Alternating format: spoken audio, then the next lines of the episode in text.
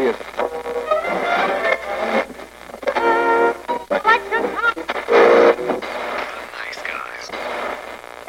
Всем привет, и с вами подкаст Славные парни. Сегодня мы в первый раз будем говорить про сериал. Это у нас такая проба. Да, мы долго откладывали, в принципе, разговоры про сериалы, набрали достаточно материала и решили, так сказать, сделать пилотный заход по ним, выбрав очень оригинальный сериал под названием «Американские боги». Так получилось, что мы долго думали, к какому бы подойти сериалу, что бы такое интересное посмотреть, и тут случай представился. Вообще стоит, наверное, кратенько пройтись по истории. Давным-давно, уже сколько, 16 лет назад, в 2001 году, очень известный в узких кругах дядька по имени Нил Гейман. Местами наркоман, местами журналист, местами ученик, в общем, в школе для священников, местами автор не лучших комиксов в истории, местами очень популярный фантаст и писатель. Издает книгу под названием «Американские боги». Это роман, который написан про, вы сейчас удивитесь, про богов. Вообще в основе этого романа очень забавная и довольно простая идея. Вот мне всегда это нравится у Геймана. Человек берет и очень несложные, но при этом изящные идеи вот использует. Идея такая. Момент, ну вернее, на протяжении истории, когда иммигранты населяли Америку, то есть приезжали туда различные народности из различных регионов Земли, вместе с собой они привозили не только, я не знаю, какие-то свои обычаи, не только свою одежду, вещи, но и своих богов. Будем честны, что американцев, у приезжих с э, британского континента, которых туда отправляли, своей истории как таковой нет. Ну и мифологии тоже. В целом, если посудить, то у современных американцев, то есть не у коренных жителей, а именно у американцев, истории-то там, по сути, сколько? Два века? Ну, если выкинуть войну и прочее, ну, лет 150 получится. Американские боги рассказывают о том, насколько Америка в целом пронизана мотивами различных религий, различных мифологий. Рассказывала эта книга про э, человека, про мужчину по имени Тень Мун или Тень Луна. Ну да, ему не повезло с родителями, потому что они были странными и назвали ребенка Тень. Тень э, в самом начале романа выходит из тюрьмы. Буквально за несколько дней до своего освобождения, там вот за какой-то небольшой период, он узнает о том, что его жена умерла. И Тень в целом остается один в этом мире. Он так долго ждал встречи с супругой, ну и вообще очень какое-то грустное начало. По дороге домой ему встречается такой импозантный мужчина, мистер Среда как он себя называет. И он предлагает Тени работу. Тень довольно крепкий мужчина, такой по виду, ну как, только что из тюрьмы. Что еще делать в тюрьме? Читать книжки, качаться и не влезать в проблемы. Типичная американская тюрьма. Собственно, Тень после некоторых уговоров и странных-странных вещей, которые происходят с ним, он соглашается. И впереди его, мистера Среду и некоторых других персонажей ждет долгое путешествие по Америке. Роман очень легко читается, его можно осилить примерно за два вечера, если вы очень любите читать, и если вы очень быстро читаете, то, в принципе, за один вечер с чашечкой чая вы можете книжку так вот поглотить. Вообще, книга представляет из себя такой вот роуд-трип с заездами в различные места, в различные любопытные такие точки Америки, настоящие и не очень. Гейман, когда писал эту книгу, сам путешествовал по Америке, заезжал в мотели, в какие-то там невероятные места, там с самыми большими мотками шерсти и всяким таким в мире. И очень многое отразилось в книге, то есть такое забавное путешествие. Но при этом попутно Тень, Мистер Среда и читатели мы сталкиваемся с богами. На этом мы, наверное, закончим обсуждение сюжета и перейдем к самому сериалу. У нас с Яриком возникло два вопроса по ходу обсуждения, и мы хотим их задать как самим себе, так и вам. Нил Гейман очень часто экранизируется. Если вы слышали про фильм «Звездная пыль», то это тоже работа Геймана. Гейману довольно везет с экранизациями, то есть «Звездная пыль», «Каролина». Когда-то был сериал по его произведению «Никогде». Ну, он такой, он сейчас уже довольно старый, смотрится не так хорошо, но, в принципе, нормальное, цельное произведение и вполне смотрибельное. И один из тех вопросов, который возник у нас с Яриком, нужно ли было экранизировать роман «Американские боги». Потому что многие надеются и до сих пор в ожидании экранизации комиксов «Сэндман», которые у нас с успехом издаются в России, но это уже другая тема. И второй вопрос, нужно ли было таким образом образом экранизировать э, американских богов. В виде сериала. Да, в виде сериала. Я читал книжку, когда она у нас вышла, ну, на русском языке, потом перечитывал в оригинале, и для меня вот несколько странным было решение снимать э, американских богов в виде сериала, потому что, как ты уже сказал, книжка довольно небольшая, она читается очень легко, очень быстро. Первое впечатление, что, блин, ну,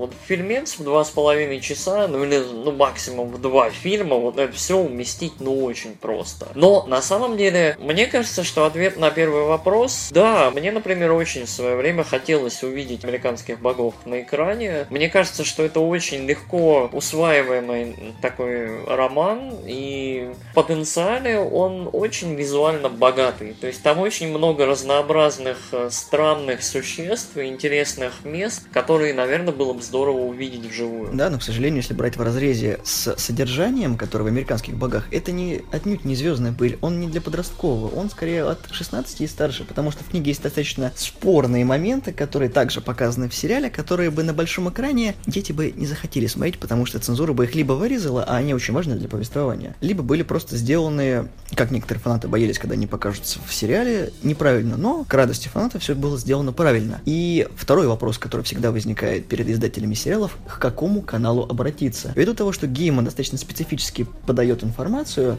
не каждый канал бы согласился в принципе за финансирование такого произведения. Но, к счастью, канал Stars, который известен фанатам по сериалу «Спартак» и по сериалу «Эш против зловещих мертвецов» про небезызвестную трилогию, канал вызвался этот сериал производить. И, собственно, так и произошло. Первый сезон на ура был воспринят фанатами, и был подтвержден второй сезон. Стоит, конечно, отдать должное каналу Stars, они большие молодцы. Причем молодцы они по двум причинам. Они молодцы, потому что взялись снимать этот сериал. И вторая причина немножко неочевидная. Они молодцы, потому что у них не так много денег. На самом деле сериал «Американские боги» выглядит несколько бюджетно. То есть ощущение, что тот же Netflix или те же HBO явно вложили бы больше денег и в спецэффекты, и в грим, и, возможно, в какие-то съемки там более красивые или более, не знаю, богатые. Но при этом создатели этого сериала явно подошли с выдумкой. Очень много каких-то странных, интересных находок. Есть небольшой налет трешовости в этом сериале, который вот он почти неуловимый. Если вы смотрели фильмы Терри Гиллиама, я не знаю, какую-нибудь Бразилию или там Воображариум доктора Парнаса, вы знаете, о чем я говорю. То есть все оно вроде настоящее, но с легким налетом вот странного вот такого муса мусорного ощущения. То есть, почему оно такое? И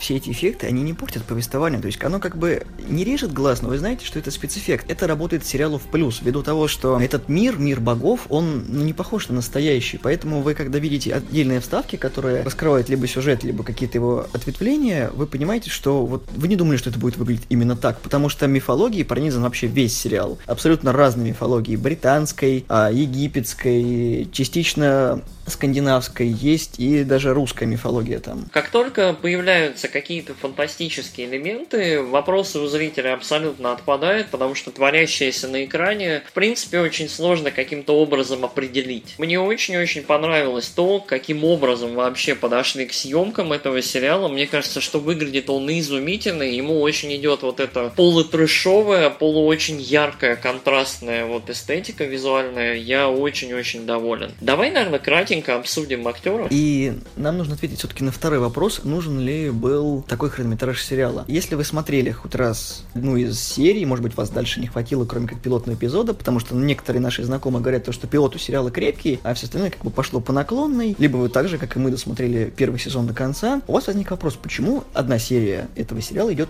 почти час, 60 минут. И здесь тоже возникает вопрос. Мне как переводчику однажды стал вопрос, я переводил статью одного из создателей небезызвестного сериала, не буду говорить какого именно, и у него спросили, почему у его сериала такой хронометраж. На что он ответил то, что делать короткие серии 20-30 минут, это заставляет зрителя ожидать, а делать очень длинные серии по 50 и 60 минут, это заставляет зрителя скучать, потому что слишком много в серию нельзя вкладывать, а слишком мало будет навевать скуку. Поэтому нужно выбрать какую-то золотую середину. Поэтому чаще всего, учитывая титры, большинство сериалов идет 45 минут, ну или 40. Здесь создатели почему-то решили именно час. И вот здесь у меня вопрос к сериалу ввиду того, что он очень неспешный. У меня, как и у моих друзей, которые читали «Американских богов», была теория, где именно закончится первый сезон. И у нас была вполне справедливая гипотеза ввиду небольшого размера романа, что он должен закончиться именно на половине книги. Однако с тоном повествования, который был в сериале, она закончилась намного раньше. Первый сезон заканчивается где-то в районе третьей книги, но на самом деле у меня есть все-таки слова в защиту хронометража и в целом в защиту сериала и его длительности. Как мы уже сказали, из «Американских богов» получился бы отличный фильм. Ну, он был бы 18+, с определенными ограничениями. Может быть, даже трилогия фильмов. На самом деле, создатели сериала позвали Нила Геймана, попросили его пересмотреть немножко материал, и так получилось, что очень многие персонажи получили расширенную историю в сериале. То есть э, персонажи, которые в книге появляются буквально на одну-две сцены, там есть такие вставочки в книге, перемежающиеся про различных либо богов, либо людей, которые с ними сталкиваются. Эти персонажи получили развитие, причем очень неплохое на протяжении там по половине серии, по серии. И мир из-за этого стал значительно богаче. И мне, как э, фанату книги и уже как фанату сериала, мне это очень нравится. То есть мне очень нравится, когда порой истории отдельных персонажей, как такие мифы, как вот э, легенды, которые занимают целую серию там на протяжении нескольких поколений. Вот я с такого тащусь, мне это нравится. Однако стоит сказать другое, то что если бы эти эпизоды не включались в сериал, он бы ничего не потерял. Да, сериал четко достаточно следует конве книги, и в принципе я думаю, что если вырезать все, как, ну, как ты и твои друзья считают лишнее, я думаю, что вот все бы уложилось серии в 4. Оно не лишнее, это как дополнительный контент. То есть, как ты правильно сказал, Гейман расширил свою собственную вселенную, добавив ну, да. именно героев, которые необходимы для повествования именно сериальных. Все-таки это адаптация. Это не то, когда книгу перекладывают в какой-то манер, то есть как бы либо в фильм, либо в сериал, когда четко вот диалоги прям по книжке идут, ты можешь просто брать и со страницы видеть, что происходит. Нет, здесь не так. Я согласен, да.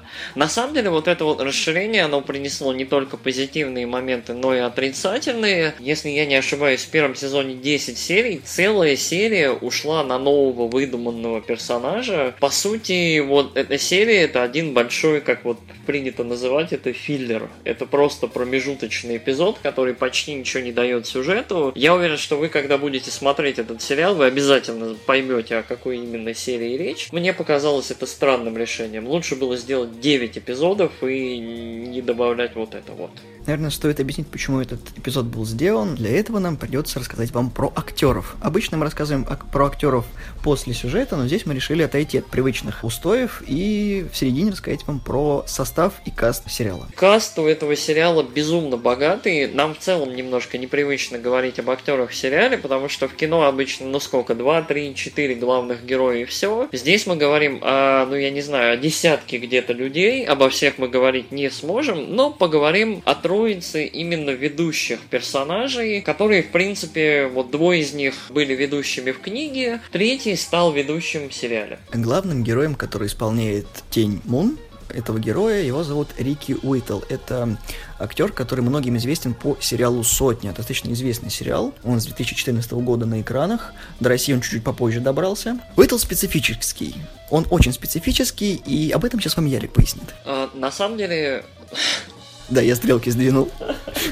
Ну, это было не очень справедливо, но да ладно. Я потом тебе подменю. А, дело в том, что Тень Мун в книге, ну, судя по всему, э, белой, белой расы. Он среднестатистический настоящий американец. Нет, он не краснокожий. Он обычный американец. Уитл, он чернокожий. Это забавное решение, на самом деле, канала Stars. Но я могу честно сказать, что Уитл, во-первых, замечательный актер. Во-вторых, я теперь не отделяю Тень Мун от э, Уитла, потому что он настолько приятно, легко и органично играет вот этого вот полубандюгана, полураскаявшегося мужика, в книге Тень Мун такой придурковатый чувак, который просто не понимает, что вокруг него творится, потому что боги, мифология, что Ребят, я только из тюрьмы вышел, что происходит? Ну вот на самом деле Уитлу как-то удается быть не только очаровательным на экране, не только присутствовать, но и при этом играть роль аватара зрителя. То есть ты когда вот вместе с ним смотришь на все творящееся вокруг, то у тебя не возникает ощущения, что ты как-то в отрыве этого всего, а Уитл сам по себе. То есть Уитл тебя так за руку берет, такой, ну смотри, короче, я тут, вот у меня тут такая штука, и ты тут вместе со мной. То есть возникает ощущение, что ты вместе с ним вот путешествуешь по этому странному мистическому миру, в общем, богов Америки. И это очень хорошая находка канала, потому что когда только анонсировали, что Уитл будет играть главного персонажа, у фанатов вот прям не слабо так прорвало о том, что «Как? Этого быть не может!» Пуристы обычно любят вот такое, там, темнокожих Гермион и вот это все, но я могу честно сказать, что это замечательный выбор, и в целом вот с актерами в сериале замечательно все. Вот сейчас будем говорить про гвоздь программы. Йен Макшейн. Иэн Макшейн играет мистера Среду, и он невероятный. Иэн Макшейн сейчас, в принципе, везде, его довольно много, он каким-то образом вот умудряется и в сериалах, и в фильмах вот в последнее время мелькать, он как-то, видимо, всем разом понравился. Когда Иэну Макшейну дают возможность просто поиграть, когда ему говорят, ты знаешь, будь собой, давай вот, вот, вот, от и до, будь собой, в общем, до эпатажа. И он вот, вот, это бенефис. Он получает вот невероятное удовольствие и радость от того, что ему дают просто вот побыть с собой, поиграть глазами, широко поулыбаться глазом, глазом и пообманывать окружающих. Ну, везде, кроме черной бороды. Не, не очень. Но в Джо, Джонни Уике он замечательный. Да, в Джонни Уике Уинстон. Уинстон. Джон. Замечательно. Да, Иэн Макшейн нам очень понравился. Опять же, то есть это очень неожиданное. Я, как читавший книгу, не был уверен в том, насколько хорошо это будет работать, но Уитл и Макшейн работают потрясающе. Мы сейчас поговорим о третьем главном герое этого сериала, и тут стоит упомянуть. Дело в том, что Тень Мун возвращается домой вдовцом. Его жена умирает, умирает при очень интересных обстоятельствах, грубо говоря. Интересных, да. Да. Даже в газетах писали. Да. С фотографией. Но это не главное. Главное то, что в книге, в принципе, его супруга появляется несколько раз, и буквально в снах, насколько я помню, тень ее видит. В этом сериале все немножко по-другому. Эмили Браунинг, которая исполняет роль Лоры Мун, у нее расширили в принципе, ее значение для повествования, потому что по сериалу ей повезло. Она получила второй шанс. Она получила второй шанс, она ходит по земле, она может э, раскидывать людей налево и направо. И что интересно, это работает. Вот этот новый виток, новая история этого персонажа, она, во-первых, очень хорошо работает, во-вторых, дает этому сериалу, который все-таки достаточно, он такой, он олдскульный, он все-таки шовинистский немного, дает этому сериалу сильную женщину, то есть сильного женского персонажа. Хоть и мертвую. Хоть и мертвую, да, у которой руки отваливаются. Иногда она просто вываливается наружу, буквально. Мне кажется, что Браунинг тоже неплохо справилась с этой ролью, и, по сути, вот треть сериала про нее. И вот мне кажется, что это тоже было. Это было, во-первых, внезапно, то есть ты не ждешь, что она... А? Такое, а потом, блин, прикольная, у нее там свои приключения, она тоже ищет что-то или кого-то. Браунинг тоже хорошо вписалась на роль жены тени, но я думаю, что это ненадолго что, скорее всего, этого персонажа будет потихонечку уводить, потому что, ну, надо не отходить от основной канвы повествования, и, да, женских персонажей в сериале хватает, там очень много их.